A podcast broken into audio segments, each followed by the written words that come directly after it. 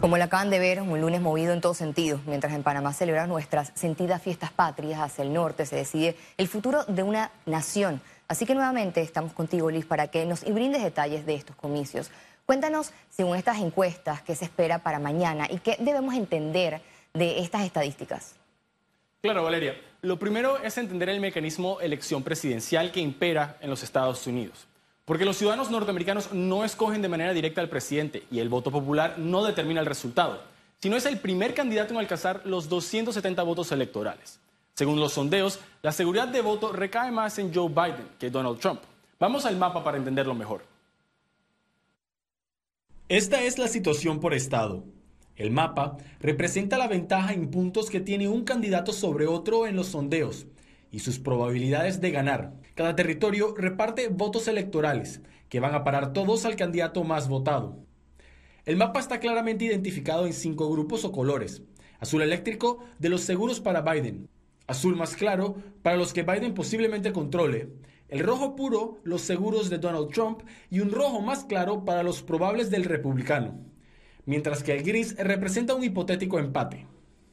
A simple vista, el mapa favorece el rojo de Donald Trump, pero resulta que los estados con más seguridad de voto para Biden contemplan más votos electorales.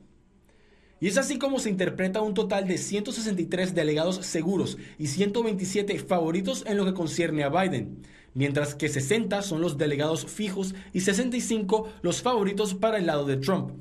Y 123 se encuentran en ese empate hipotético del que hablamos.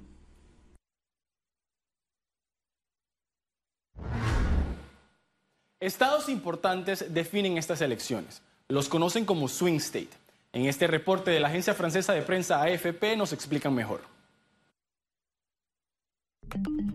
Durante las elecciones presidenciales estadounidenses, los swing states son los estados donde en general la votación oscila entre el Partido Republicano y Demócrata. También se los llama estados pendulares o estados clave. Estos estados clave pueden definir una elección presidencial. En conjunto, pueden representar una parte importante de los 270 votos de los grandes electores necesarios para ganar una elección. Por eso, durante la campaña, los candidatos dedican tiempo y dinero en los estados clave. La historia demuestra que vale la pena el esfuerzo. En 1960, Richard Nixon perdió frente a John F. Kennedy después de haber perdido Illinois y Texas. En 2000, Florida y New Hampshire fueron decisivos en la victoria de Bush contra Al Gore. Cuatro años después, Bush fue reelegido tras vencer a John Kerry gracias al estado clave de Ohio. En 2016, los resultados obtenidos por el republicano Donald Trump en 11 estados clave fueron decisivos en su victoria ante la demócrata Hillary Clinton. En 2020 deberían haber al menos seis estados clave. Arizona, Wisconsin, Michigan, Florida, Pensilvania y Carolina del Norte. Pero más allá de las cifras, veamos cómo se vive el ambiente electoral previo a las elecciones. Y es que entre mítines y medidas de seguridad, los Estados Unidos se prepara para el inicio de las votaciones con aprensión y nerviosismo.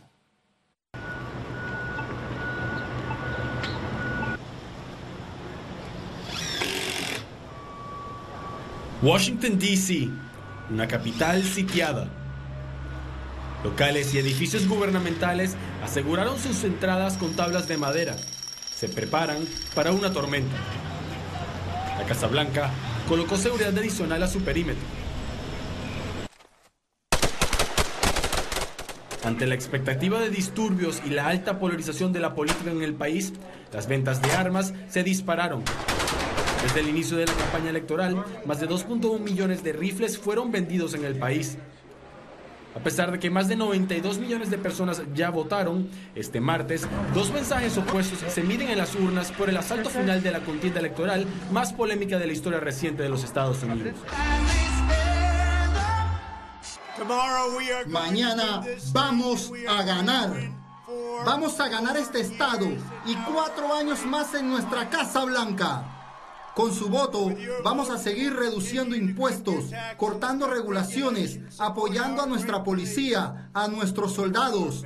Vamos a cuidar por nuestros veteranos, defender la segunda enmienda, defender su libertad religiosa, asegurarnos que más productos sean orgullosamente estampados con la frase hecho en América. El presidente Trump cubrió cinco eventos en cuatro battleground states y fanfarroneó sobre su estado de salud a pesar de sus 74 años de edad.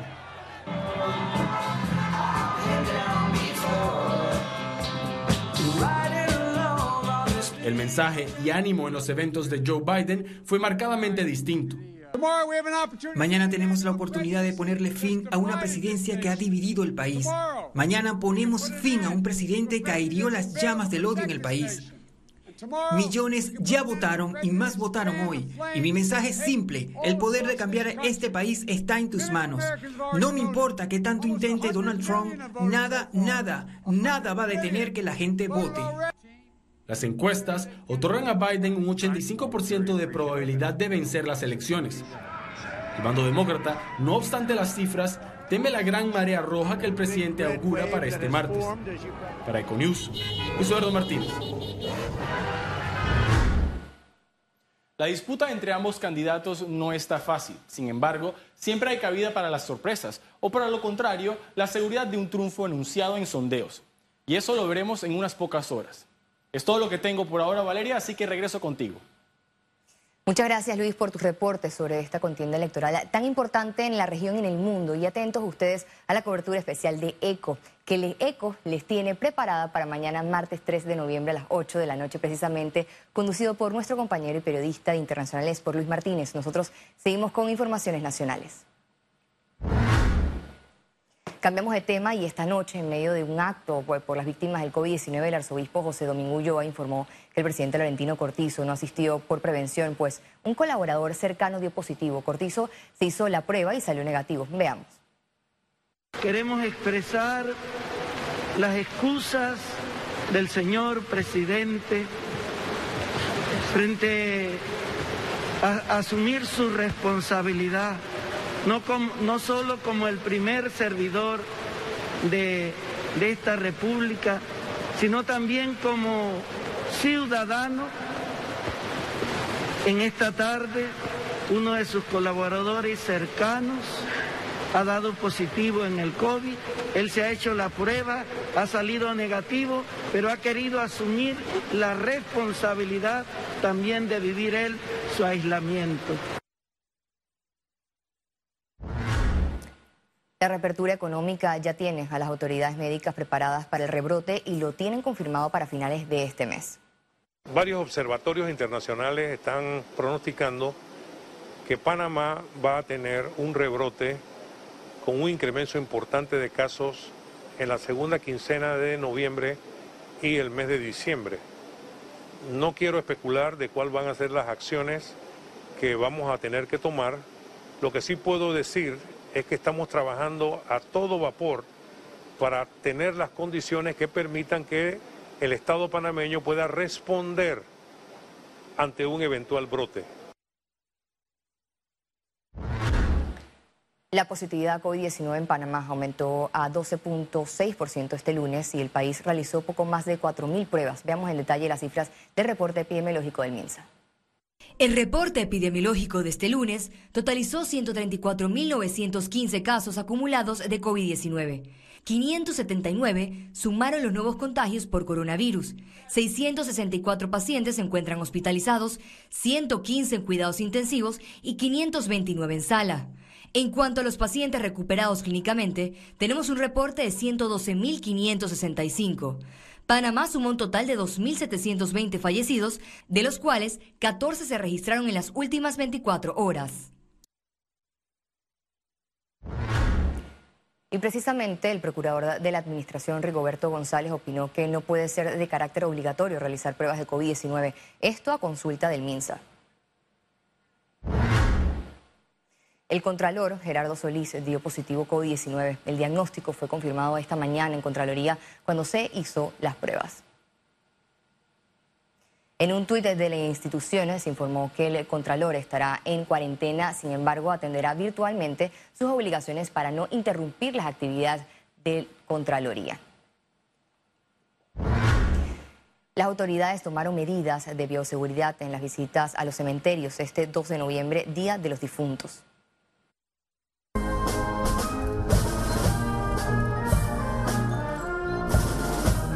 Con representantes del órgano ejecutivo en el cementerio Amador, iniciaron los actos oficiales con calle de honor y ofrendas florales en el mausoleo del primer presidente de la República, Manuel Amador Guerrero, y los soldados de la independencia.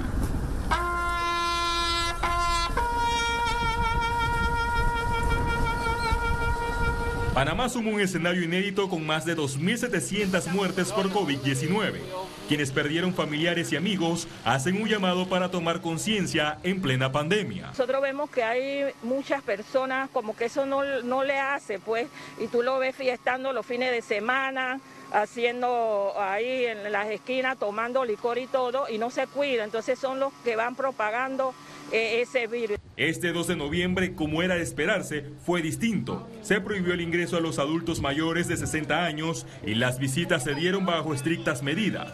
El movimiento ha sido bastante gente, pero se molestan porque no lo dejamos pasar. Bueno, el movimiento ya ha estado bastante tranquilo.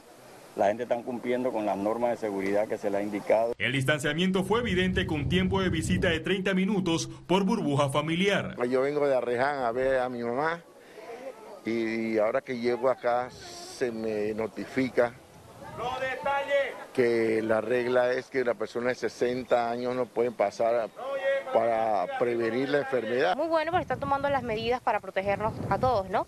Y también se nota que que no hay muchas personas, que tú no ves como la empujadera. La capacidad de entrada simultánea en los más de cinco cementerios capitalinos fue desde 80 a 240 personas. Félix Antonio Chávez, Econius.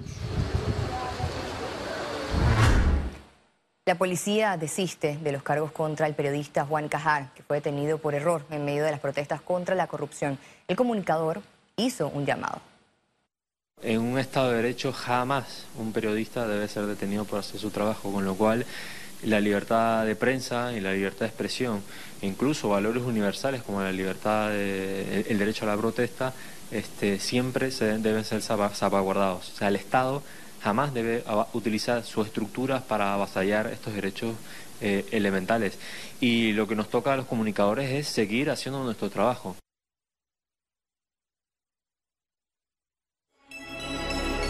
Economía. Miles de viajeros salieron de Panamá este lunes por fiestas patrias. Hubo un creciente movimiento de pasajeros en el aeropuerto de Tocumen.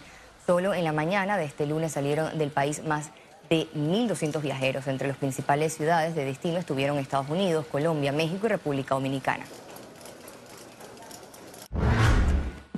Los bancos también se han visto afectados por la pandemia. Esto se vio reflejado con el cierre de 12 sucursales de seis bancos.